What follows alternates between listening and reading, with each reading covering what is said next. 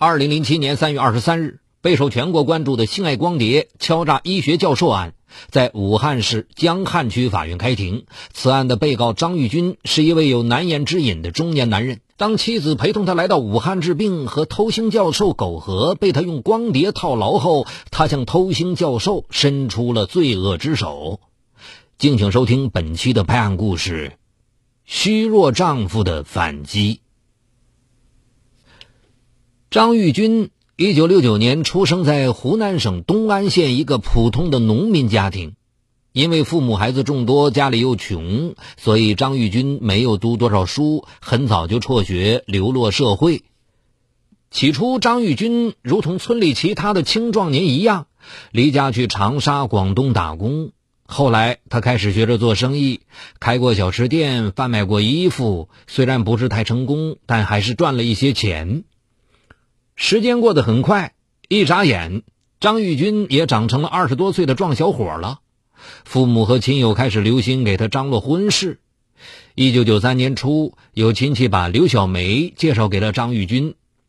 刘小梅比张玉军小四岁，也是东安人，家里还和张玉军家不远。刘小梅是那种让人一见就忘不了的女孩，身材很高，皮肤很白，面如桃花，眉目含情。当刘小梅第一次站在张玉军面前时，张玉军就顿时感到自己呼吸急促、血脉奔张。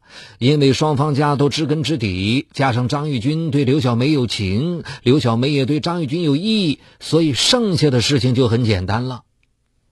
这一年下半年，他们在村里举办了隆重的婚礼。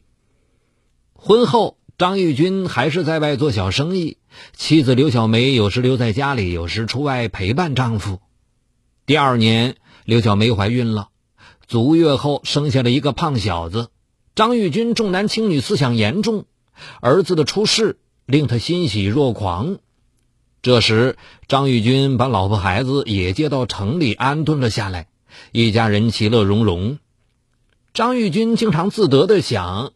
我是穷人家的孩子，如今家有了，妻子还算贤惠，儿子也在一天天长大，自己的生意做得比上不足，比下有余，人生能够如此，还有什么不满足的呢？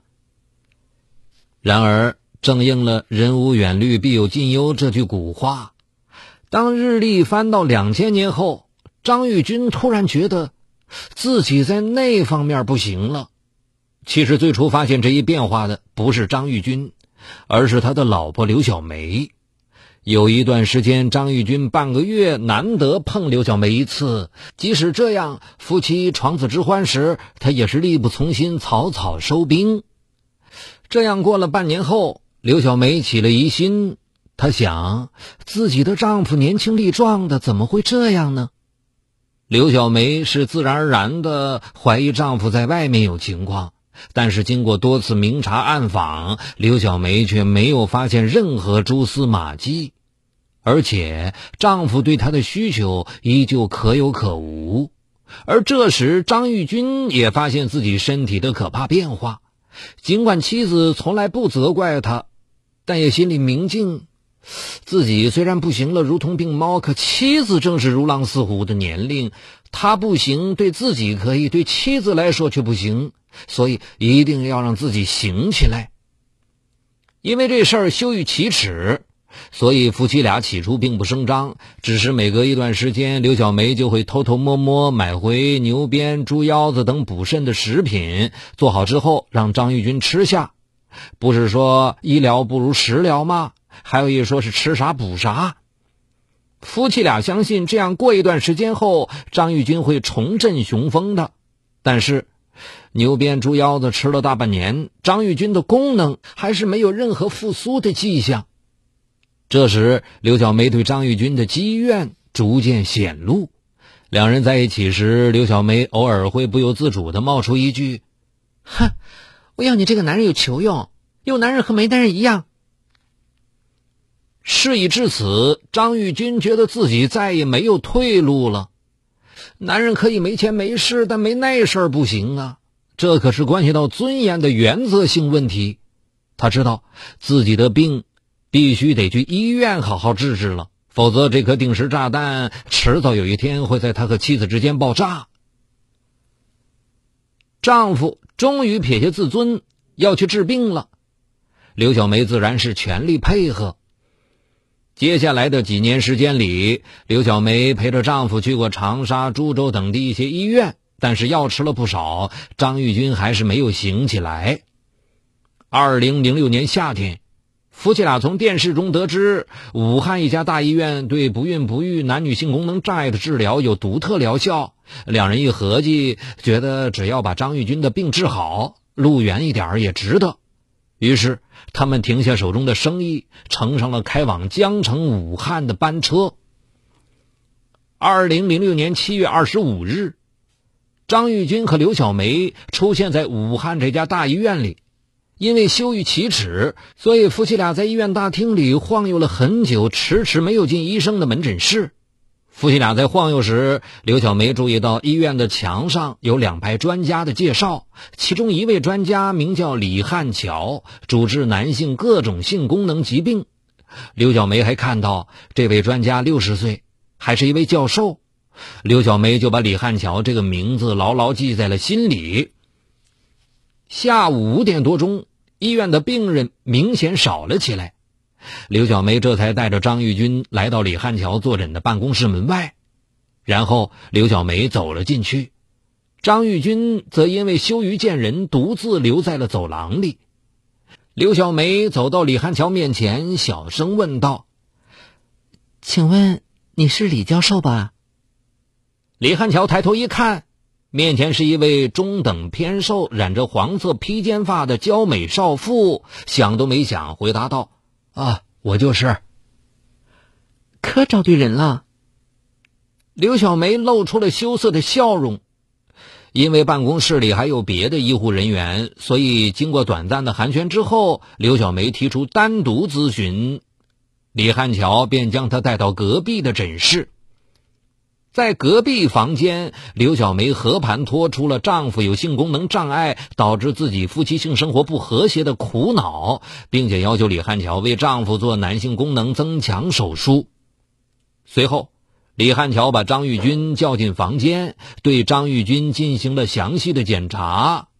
但是，检查后，李汉桥却觉得张玉军的病没有刘小梅说的那么严重，也不必做手术。可是刘小梅却不甘心，继续向李汉桥问这问那。晚上六点钟，李汉桥要下班了，刘小梅便要了李汉桥的手机号码，说是今后还要向他请教相关的问题。走出这家医院后，刘小梅和张玉军并没有立即回湖南，而是在一家旅社登记住了下来。两人合计要把张玉军的病彻底根治好。两人在武汉并没有什么亲戚朋友，除了丈夫刘小梅，连说话的人都没有一个。七月二十九日，刘小梅给李汉桥发了一条短信，诉说自己和丈夫性生活不和谐的痛苦。李汉桥做了简单回复，劝刘小梅不要急于求成，慢慢治疗。第二日下午，刘小梅又给李汉桥打电话，是为了表示对他的感谢。要请他吃一顿饭，并还说想咨询一些夫妻方面的问题。李汉桥没有犹豫，爽快的答应了。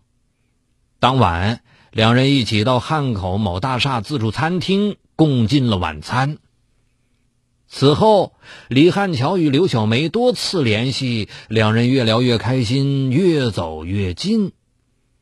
一个是六十岁的老人，认为有便宜不占白不占。一个是年轻少妇，常年不识男人味。终于有一天，他们如同干柴烈火，逾越了医生和病人之间的界限。再说张玉军和妻子刘小梅住进旅社，在武汉逗留的期间，他还不忘做生意。他曾先后两次撇下刘小梅，只身去了湖北黄石市，考察那里的市场，寻找商机。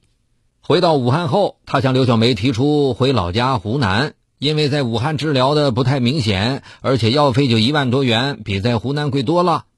但是刘小梅死活不同意，对他说：“回去干什么呀？你的病又治不好，回去了好多事情更不好说。”同时，刘小梅经常在张玉军面前提起李汉桥，次数多了，敏感的张玉军疑窦重重，莫非自己的妻子红杏出墙了？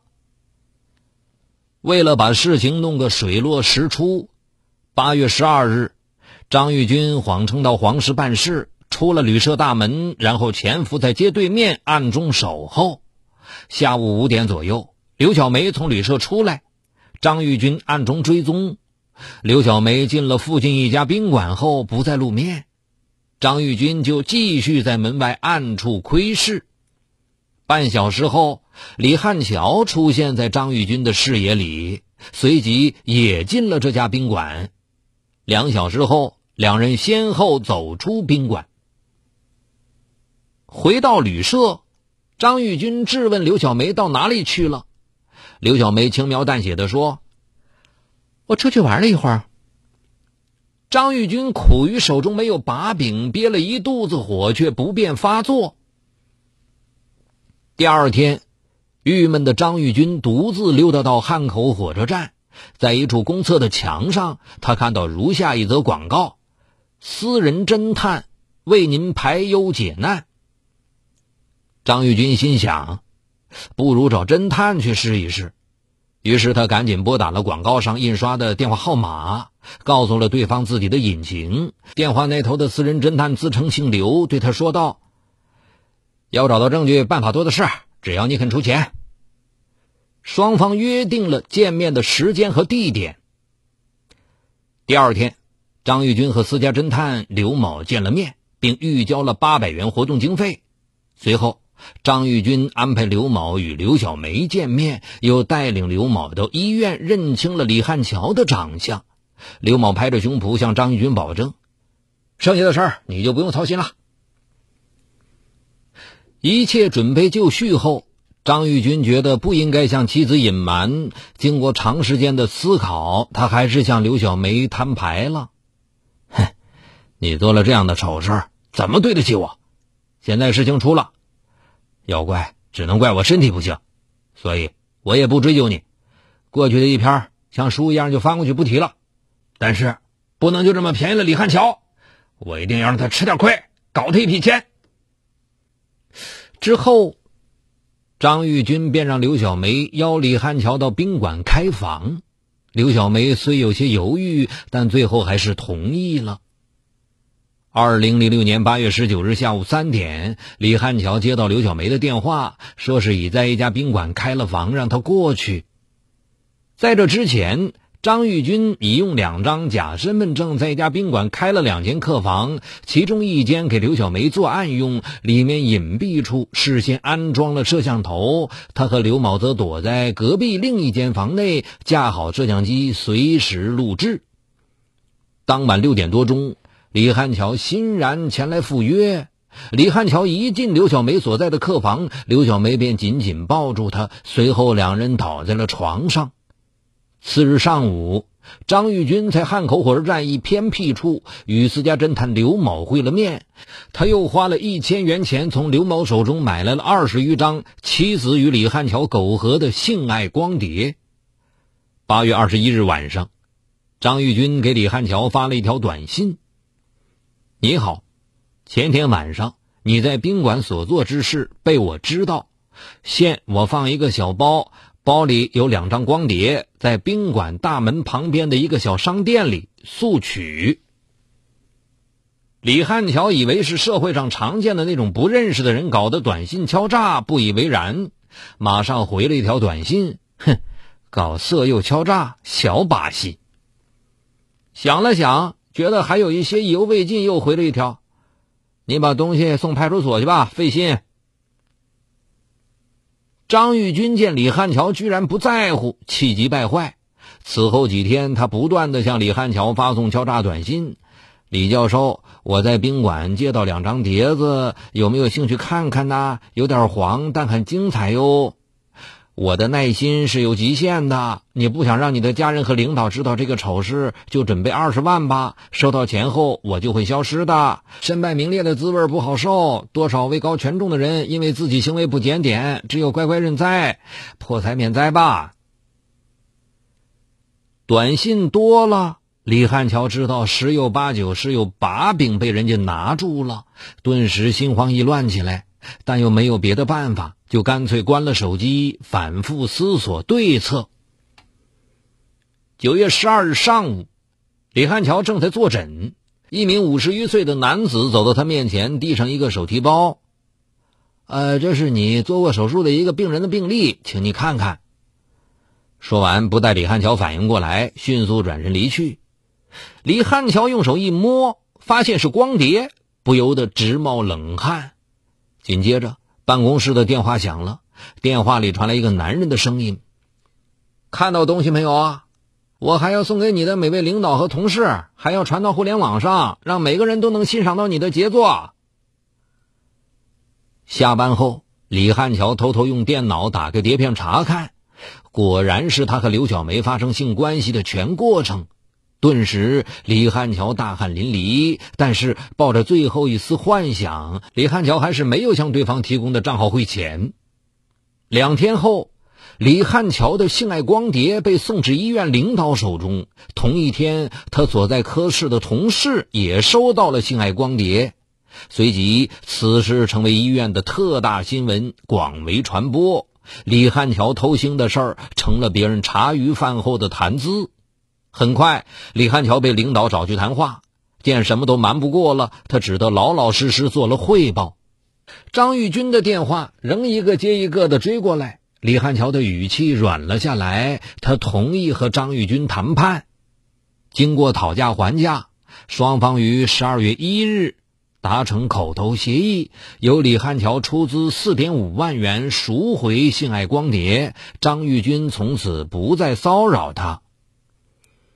二零零六年十二月四日中午，李汉桥约张玉军到汉口某饭店一楼大厅，一手交钱一手交货，陪同李汉桥的还有一名律师，当然，这名律师是打了双引号的。目前，刘小梅还负案在逃，张玉军则身陷囹圄，而偷腥教授李汉桥则一世英名毁于一旦。在这场由性爱光碟导演的闹剧中，都是失败的输家。二零零七年三月二十三日，武汉市江汉区法院开庭审判此案。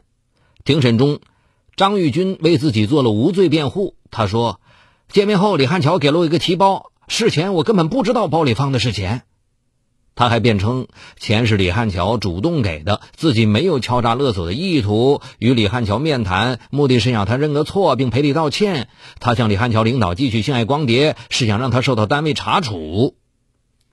公诉人驳斥了张玉军无罪的观点，指出张玉军以前的供述、所发短信及李汉桥的证词，均能证实张玉军曾向李汉桥勒索过钱财，已形成证据链。好，这一期的拍案故事就是这样。除短篇案件外，也欢迎您收听由我播讲的长篇作品，就在蜻蜓 FM 搜索。我的老千生涯，我是雷鸣，下期节目再见。